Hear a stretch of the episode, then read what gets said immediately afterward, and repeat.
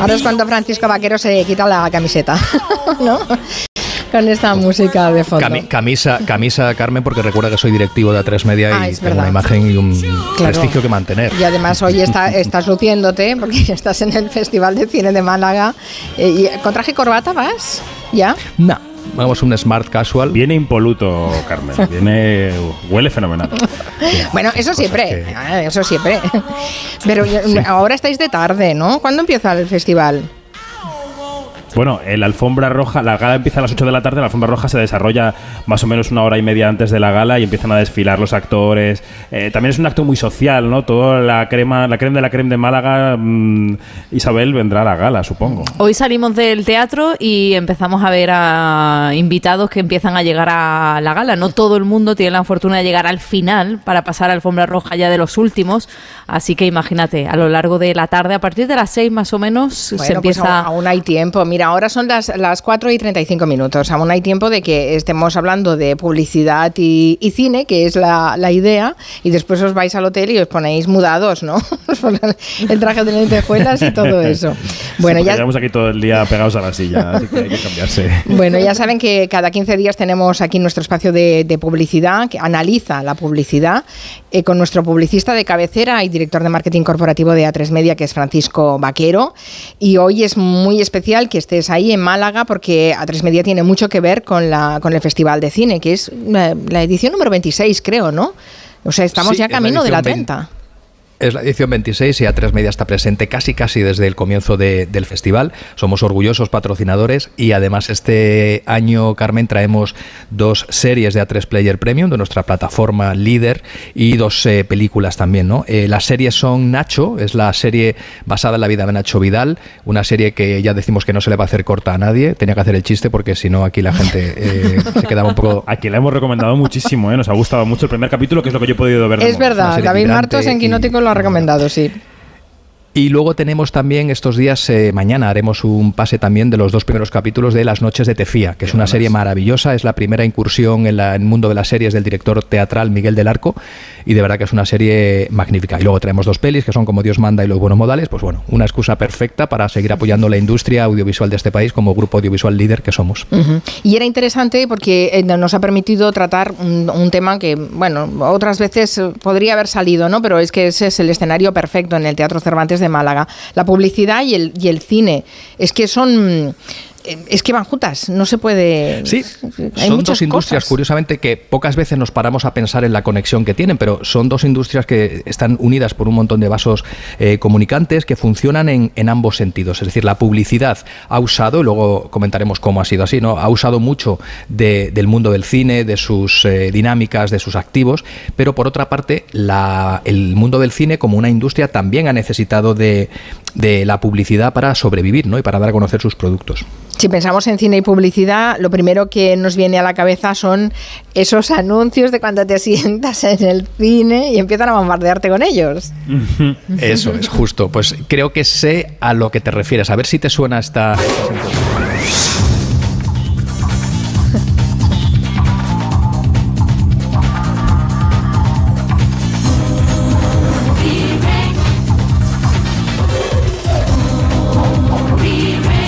Siempre que oigo la sintonía de Movie Record es que me traslado a la sala de cine, ¿eh? es, eh, tremendo. Es como si, de, como si de repente aquí también nos ha pasado aquí en el set, como si un, aroma a palomitas de maíz hubiera invadido todo esto. Estábamos aquí todos recordando esa, época en la que antes también había más. Es verdad que el cine, Carmen, como industria, desde su nacimiento ha contado con una, con una doble fuente de ingresos, triple si contamos eh, también las ayudas oficiales y de las televisiones. Digo doble porque, evidentemente, la fuente principal de financiación de las películas es la taquilla, también estarían los ingresos por publicidad, pero eso no lo reciben las películas, que quede claro, eso se lo llevan los, exhibidores, ¿no? Que eso es lo que escuchábamos aquí.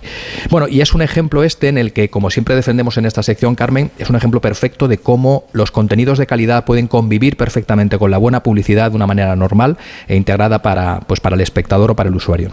Bueno, comentabas antes que el cine ha utilizado la publicidad, porque entiendo que el cine, como cualquier otra industria, ha necesitado siempre de la promoción necesaria para dar a conocer las películas y dentro de esa promoción, obviamente, el marketing y la publicidad juegan un papel importantísimo. Claro, hoy en día eh, la promoción que se hace de una película tiene, toca muchísimo más. Está la, prensa especializada, están las redes sociales, pero hace unos años básicamente era la publicidad, ¿no? Y los críticos la única, la única fuente de promoción. Y dentro de la publicidad al cine le ocurre una cosa muy curiosa, Carmen, y es que es una industria cuyos spots reciben una denominación particular. Esto no le pasa a ninguna otra industria, ni a la de los automóviles, ni a la de los refrescos, ni a la de los eh, farmacéuticas. Existe un término que es el término trailer, que es mm. con el que se define a los spots de anuncios. Nadie dice he visto, se puede decir, ¿no? Pero el spot de una película es un, es un tráiler, ¿no? Estos trailers, todos sabemos también que eh, tienen unas dinámicas muy concretas. Tienen un montaje trepidante, se trata de que te atrapen en muy poco tiempo, te den muchas ganas de ver esa película, destripándote lo mínimo, porque ahí está un poco... A veces lo máximo. A veces lo máximo. A veces ves uno que dices, pero me has contado la película entera, hombre, no puede ser. Efectivamente, ese es el equilibrio siempre que hay que buscar, Y luego también, eh, últimamente, claro, salen cada vez más formatos, aparecen, para terminar de complicarlo todo, aparecen ahora eh, unos trailers un poquito más cortos y que también se, se distribuyen o se lanzan antes que el tráiler, que se llaman teaser. Pero es que teaser en publicidad significa otra cosa. en ah, fin, eh, y luego, por si esto fuera poco. Bueno, teaser en publicidad es una campaña en la que no se revela la marca, es una campaña de expectación. El ejemplo que siempre ponemos para los que tienen ya memoria es el que lanzó la 11 ayer en los años 80 para lanzar el cuponazo, en el que eh, se veía una cola de gente y una voz en off decía: En este país va a ocurrir algo que traerá cola. Y eso tuvo a España entera intrigadísima durante varias semanas sin saber qué se anunciaba. Bueno, pues esos anuncios en los que no se desvela eso es un teaser en, en publicidad eso es un teaser en publicidad, pero en cambio en cine y la serie, lo comentábamos David Martos y yo ahora fuera de micrófono, en publicidad y en cine es otra cosa. Claro, en, cine pues es, eh, ¿qué es en cine, David? Cuenta la diferencia. En cine podría ser un, un tráiler más cortito que lo que hace es darte una especie de adelanto visual o del universo que vas a ver en ese tráiler futuro, ¿no? Bueno, se utiliza en el crowdfunding. Eh, muchas películas que, claro, para hacer crowdfunding mm, emiten el, teaser y dicen, bueno, si nos das dinero podemos hacerla, ¿no? O incluso en los mercados de cine internacionales. En Berlín, por ejemplo, hay producciones que todavía no han empezado, no, han empezado a rodar porque tienen que levantar la financiación y lo que hacen es montar un pequeño teaser para convencer a los inversores de que pongan pasta en ese proyecto. Claro, mm. claro, claro. Y en televisión también se empieza a usar el término, ¿no? Para cuando hay poco más que un piloto o a veces ni un piloto de un programa, pues también se enseña el teaser. Por si esto fuera poco, eh, también combinamos tráiler, teaser y luego un género cinematográfico que a mí me encanta, que es el thriller. Entonces yo no sé ya, David, y la audiencia que nos, que nos sigue, si ya realmente puedes ver un teaser, tráiler de un thriller y no volverte loco. Un tráiler o un, tráiler, algo así, ¿no? Pues bueno. Y luego una cosa maravillosa que, siempre, que yo creo que esto se ha ido perdiendo, David, tú que tienes más memoria cinematográfica seguramente que yo, yo creo que se ha ido perdiendo, pero a mí me parecía fascinante cuando de pequeño veía esos eh, trailers, a veces eran de thrillers o a veces no, pero eran trailers en el cine y acababan con esta frase maravillosa que siempre era muy pronto en los mejores cines. claro. Que yo pensaba, y que ponen en los peores cines. ¿Sabes qué pasa? Es que hay una guerra por reservar los mejores cines. O sea, hay unos señores que se llaman bookers en las distribuidoras que lo que hacen es pillar los mejores. Claro, pero, pero, pero es un término muy conocido para la industria, pero para un espectador medio que se ha pagado 5 euros, está viendo tal, entiende que, ostras, si está en el tuyo es bueno. Si está en el tuyo es bueno. Esto siempre lo comentábamos uno, algún día de esta temporada en los primeros programas cuando decíamos también los coleccionables que te dicen siempre ya en tu kiosco más cercano. Que yo pensaba, bueno, si te cruzas la ciudad y te vas al kiosco más lejano, a lo mejor también lo encuentras, ¿no? Porque claro, un kiosco muy cercano para otra persona es el kiosco más lejano. Bueno, dejemos qué, esto. Qué bueno lo de las frases hechas, es fantástico. ¿Y de qué otra forma? sabes. ¿De qué otra forma ha influido la publicidad en el cine? Mira, hay una cosa antes de esto eh, Carmen, que me he encontrado cuando he llegado aquí, nuestra compañera Isabel Sánchez ha encontrado una auténtica joya, es una pieza de arqueología publicitaria, porque en esta forma, en esta manera de publicitar o de promocionar las películas, hemos hablado del tráiler, parece que todo se ha hecho toda la vida con los tráilers, pero nuestra compañera Isabel ha buceado y ha encontrado una joya de verdad maravillosa que creo que, nos la cuente ella. Es de 1962. Nosotros estamos aquí en este Teatro Cervantes, del que tanto hablamos, Carmen, a lo largo del festival. Aquí hay más de 150 años de historia. Aquí también se ha visto otras películas de cine como esta que os digo, de los años 60.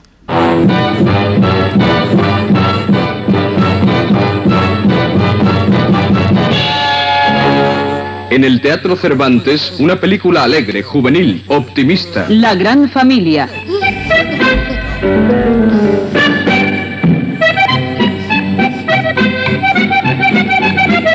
Modernísimo, ¿eh? Qué bueno, por Es favor. es maravilloso. ¿Os acordáis, no? De la gran familia. Hombre, ¿cómo no nos vamos a acordar de la gran familia? Amparo Soler. José Isber. Se proyectó aquí en 1962 y esto era el anuncio que imagino que en las radios de la época, en la onda cero de la época, se escucharía y sería la fórmula para animar a los malagueños a venir hasta el Teatro Cervantes a ver Bueno, cine. Y cómo es de fuerte que Pedro Mari Sánchez, que era uno de los niños de aquella película, 61 años después, esté hoy en la película de inauguración, en Alguien que cuide de mí. O sea, que La hay vida- la vida rima. Bueno, qué bueno. Que- Claro. Que, no era Checho, ¿eh?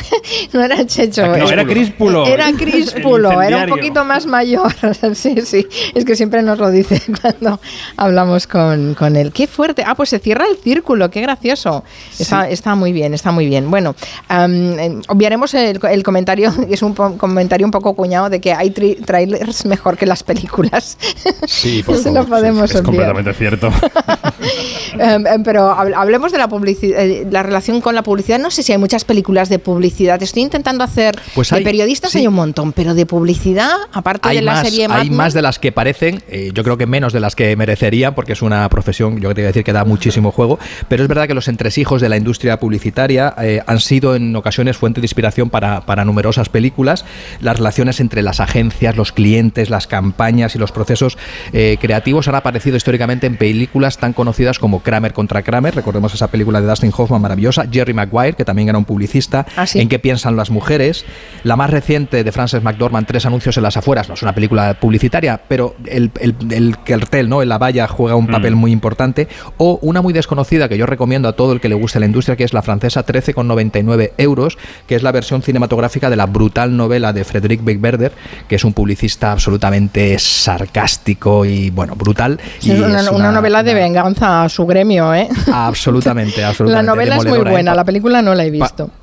Bueno, y luego en series, evidentemente, sería un pecado no, no, no citar a la maravillosa Mad Men, Sí. que durante Claro. siete temporadas pues reflejó muy bien esa época dorada de los años 60, de ese Madison Avenue.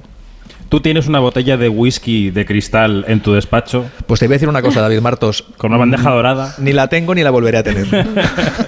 no, no, no. Esos tiempos yo no los he vivido, creo que tenían su encanto seguramente, pero bueno, hoy son yo creo que implanteables, Sí. ¿no? Ese, ese tipo de, de reuniones y de dinámicas. Si hay una comedia romántica, Carmen, de esos mismos años, de comienzos de los 60, que supo retratar el lado más dulce, porque era una pareja, una pareja muy melosa, muy dulce, eh, fue la protagonizada en 1961 por una de las parejas más populares de aquella época en Estados Unidos. Hablamos de Doris Day y Rock Hudson en la película Pijama para dos.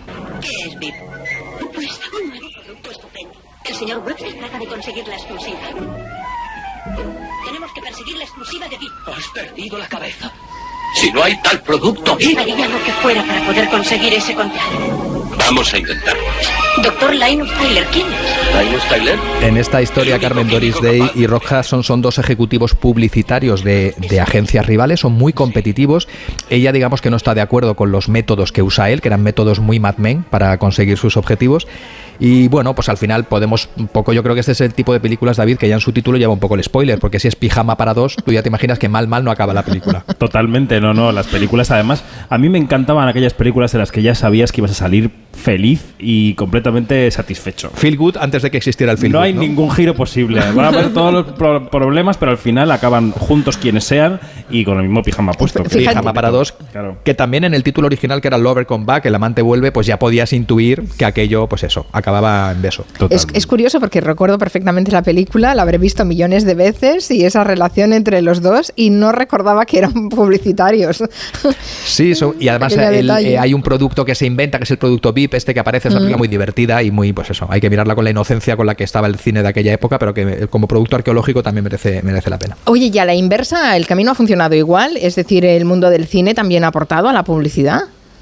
Bueno, ha aportado muchísimo. Yo creo que esa, esa aportación, la más visual, es la que comentabas tú al principio del programa, ¿no? La cantidad de actores y actrices que han protagonizado campañas publicitarias para numerosas marcas. Yo creo que es difícil encontrar un actor o una actriz eh, que no haya hecho en su vida alguna campaña de publicidad de alguna u otra manera. Por lo tanto, yo creo que eso lo tenemos más que asumido. Lo que quizás no sepa la mayor parte de nuestra audiencia, Carmen, es cómo los directores y directoras de cine han trabajado o trabajan um, habitualmente en publicidad. En un- es una industria que para ellos es más cómoda. Eh, ya explicaremos luego por qué, ¿no? Y les da más dinero también, hay que Efectivamente. decirlo. y son, son poquitas semanas, a veces son rodajes de dos días, eh, con un trabajo a lo mejor de preproducción y de postproducción de dos o tres semanas, que les permite muy bien hacer caja mientras llegan esos rodajes. A nivel internacional, poca gente conoce que nombres tan destacados como, pongámonos de pie, el director de cine sueco Ingmar Bergman rodó un spot para unos jabone- jabones de Unilever, de la marca Unilever, de la que hablábamos el otro día, en los años 50, que Federico Fellini trabajó, hizo un spot para pastas Barilla en el año 1984, o más recientemente que el prestigioso director de cine norteamericano David Fincher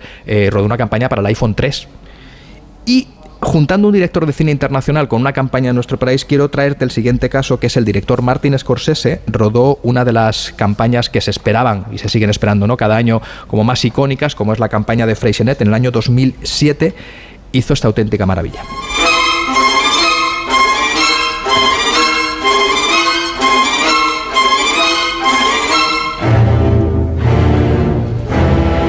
Estamos escuchando el audio porque es, una, es un corto de nueve minutos que no tiene ningún tipo de sonido más allá de, de la ambientación musical. Es un corto muy inspirado en Hitchcock, en el universo de Hitchcock, se llama The, Key to Reserva, eh, donde cuentan que el director norteamericano tuvo por parte de Freixenet total libertad creativa para hacer la campaña que quisiera con tres condiciones. En primer lugar, que apareciera el champán Carta Nevada, que apareciera un brindis en ese corto y que la palabra reserva figurara en el título del, del corto. A partir de ahí tuvo una libertad creativa. La historia es maravillosa y está colgada en las redes y está colgada en YouTube para el que no la ha visto, de Key to Reserva. Eh, y bueno, pues eh, aparece él donde cuenta que ha encontrado, es una especie de documentario. de Aparece documental Scorsese donde- directamente. aparece- Scorsese, el propio Scorsese arranca como es un documentario, un falso documental donde él asegura haberse encontrado un guion inédito de Hitchcock que nunca se llevó y a partir de ahí es un poco el MacGuffin para desarrollar toda la, todo el corto. Es maravilloso. Qué bueno. Pues sí, lo, lo buscaré, ¿eh? Lo seguro que muchos oyentes lo pena, están, verdad, ¿eh? lo están buscando. Eh, es, es fantástico. Bueno, estoy pensando que también en España ha habido muchos nombres del cine vinculados a la publicidad. Cochet, por ejemplo, Isabel Cochet, pero debe haber Isabel muchos Cochet, más.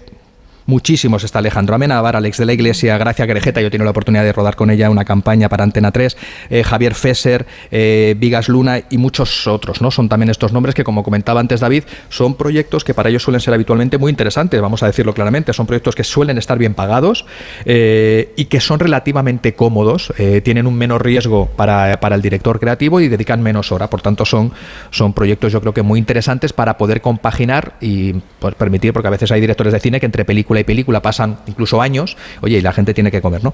Hay, hay un ejemplo que a mí me encanta, relativamente reciente, de publicidad en España, que ya riza el rizo porque junta a un director de cine con una directora de cine, la directora de cine es la protagonista y el director dirige. Es el- la campaña Sleeping de IKEA del año 2020, vamos a escuchar cómo sonaba. Estamos escuchando a una conocida directora de cine española tarareando eh, mientras conduce una bicicleta por una Barcelona de noche. Y con esta campaña IKEA quiere poner el foco en lo importante que es Y te lo digo yo, que rechacé dirigir una película que ganó cuatro Óscares. Cuatro.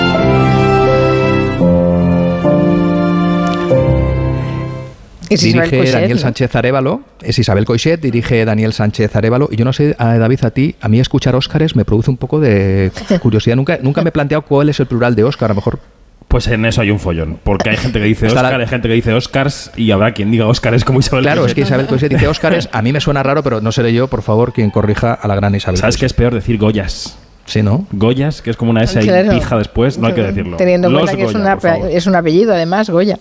Eh, está bien. Totalmente. Ah, pues eh, no, no recordaba yo este anuncio de, de IKEA. Bueno, es que es bastante reciente, del 2020. No Sí, lo recordaba, pero la 2020, voz claro, una- enseguida la ha identificado a Sí, Isabel y es un anuncio, es un anuncio maravilloso y lo que llamamos en publicidad ese insight, que es esa, ese descubrimiento profundo, eh, está muy bien traído, ¿no? Ese, esa importancia de descansar bien para tomar buenas decisiones en la vida y yo creo que, pues eso, hacerlo a través de alguien que tiene el sentido del humor, como puede tener tener aquí Isabel Coixet para reconocer que, pues, que dejó pasar películas que ganaron cuatro Óscares, pues eh, está muy bien.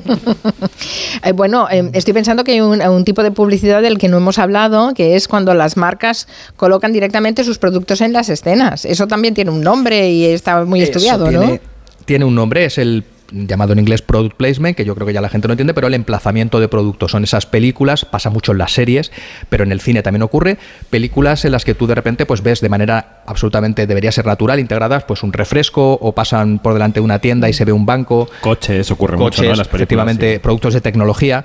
Y bueno, son cosas que, o son, son integraciones que si están bien hechas, pues pueden funcionar muy bien. Ahí el mayor riesgo que tiene siempre para los anunciantes es la fecha de estreno, que esto eh, David lo sabe muy bien, eh, cuando tú haces una película o proyectas una película, la fecha de estreno nunca está clara, depende de muchos factores imponderables. Y las marcas, lo decimos siempre, son a veces o somos a veces muy conservadoras y claro, para una marca invertir un dinero eh, pegado a un producto que se va a lanzar en determinada fecha y tú te dicen la película mm, durante el otoño de 2023, tú dices ya, pero es que yo necesito saber si es septiembre o diciembre, porque eso puede afectar o no a mis ventas. Pero bueno, estas integraciones de product placement ha habido infinitas y yo quiero traer un poco aquí a colación para que recordemos todos una que, en mi opinión, está muy bien, que genera una leyenda urbana de si la marca pagó o no, que es la película eh, Náufrago del año 2001, en la que Robert Zemeckis, el director, bueno, pues eh, con el personaje que era Chuck, eh, Chuck Noland, creo, interpretado por, eh, por Tom Hanks, era un ingeniero de la empresa de mensajería FedEx que pues sabemos la historia, que acaba allí en esa isla eh, viviendo solo, ¿no? Y ahí la presencia brutal de esta empresa mensajería FedEx, que es a nivel popular y culturalmente es muy relevante allí en Estados Unidos, Dicen, también cuentan que se dispararon las solicitudes para trabajar en la compañía un 30% al año siguiente de la emisión de la película. ¿no? Lo que no está claro nunca es si, si realmente eh, FedEx eh, pagó o no pagó. Es una leyenda urbana, hay gente que asegura que sí y Tom Hanks se ha empeñado siempre en decir que no. Hombre, yo no sé si me apuntaría a trabajar en FedEx si la historia es que acabas como náufrago en una isla, pero bueno, hay gente pato, ¿no? Pero... Bueno, pero también un, pues un momento de tu vida siendo náufrago en una isla, Carmen, yo también creo que ni tan mal. ¿eh? Wilson era muy majo, el baloncico con la mano pintada. Si supieras que luego te van a rescatar. Ah, sí, claro. Pero eso es spoiler, ¿eh? Bueno, ¿y Claro, con. Se te queda un tipín en la- Eso es cierto. eso es cierto. con qué quieres acabar, eh, Francisco?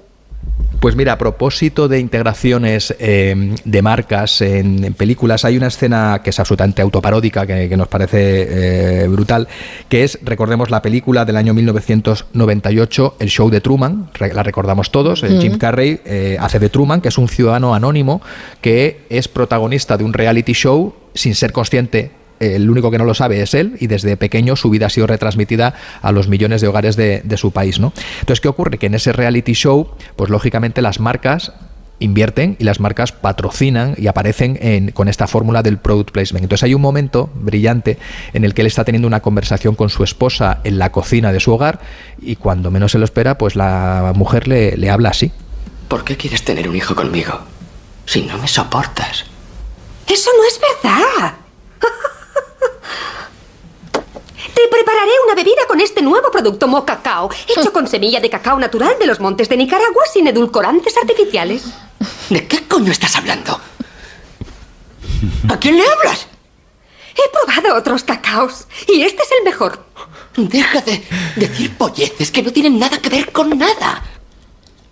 Qué bueno. Yo creo que todos podemos reconocer estos códigos que... sí, sobre todo porque que además miraban a, miraban a cámara cuando la mujer Claro, estaba mirando a cámara.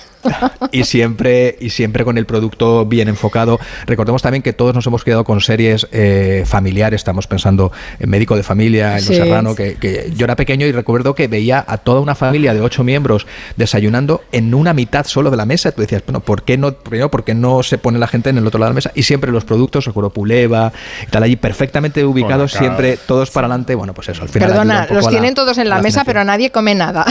Vamos a ver, qué, a ver qué dicen los oyentes. Nada de Nespresso ni nada. Actriz Patria, el café, tacita, tacita de Carmen Maura, siempre. Carmen Sevilla con los, los electrodomésticos Philips. Familia Philips, familia feliz, familia Philips, familia feliz. Bailaba entre lavadoras y frigoríficos. Y otro también de Lola Flores, de los turrones La Fama, con su hija Lolita, que era una niña. Ella llegaba de la calle con una bolsa en la que se veían los turrones y la niña Lolita le preguntaba, mamá, ¿dónde conseguiste la fama? Y ella contestaba, muy sencillo, vida mía, en la tienda de la esquina, que la Nochebuena y en la Navidad turrón en la fama no puede faltar. Hace toma, que toma, que toma, turrón en la fama, turrón de Gijona, que siempre se compran por su distinción, porque el turrón en la fama es el mejor turrón. Trocotrón. Por favor, un aplauso. Qué maravilla. por Un aplauso. favor, Un aplauso para aplauso. Pero Qué maravilla, la qué queremos de memoria, colaboradora. qué memoria, yo no recordaba Y qué para gracia nada. para y qué gracia. Sí, sí, oh, Hombre, que qué no se ha bueno. equivocado en una sílaba, es impresionante, de ¿verdad? Buenísimo, buenísimo. No, no recordaba yo este. de- Me encanta el guionista, debió ser brillante. ¿eh? ¿Dónde has encontrado la fama? en la tienda de la esquina. Es ideal. Bueno, Bueno, sí, bueno, sí. fantástico. Bueno, ten- os dejo que os vayáis a peinar y poner las pajaritas y estas cosas, y ir guapos para la alfombra lo roja, grande. ¿no? Yo no descarto que me quede aquí una temporadita, ya te lo digo, Carmen Juan. ¿eh? Uy, ponte a la cola, que. Joder, todo el mundo se quiere que somos muchos. todo el mundo se quiere ir a Málaga a vivir. Es que no sé, no sé. A lo mejor hasta yo me dejo caer cualquier día de estos. que se está muy bien con Isabel Sánchez y con todos los compañeros Claro ahí sí. en Málaga. Si me, si me queréis venirse aquí. La fama y todo. Bueno, que lo paséis muy bien en el festival. Iremos conociendo cosas del Festival de Cine de Málaga, evidentemente, durante toda la semana, porque tenemos ahí abierta una ventana permanentemente mientras dure ese festival. Pasadlo muy bien. Gracias, Francisco Vaquero. Me despido como beso, Truman, Carmen. me despido como Truman. Buenas tardes, buenos días, buenas noches. Un beso, adiós, noticias. beso. Adiós.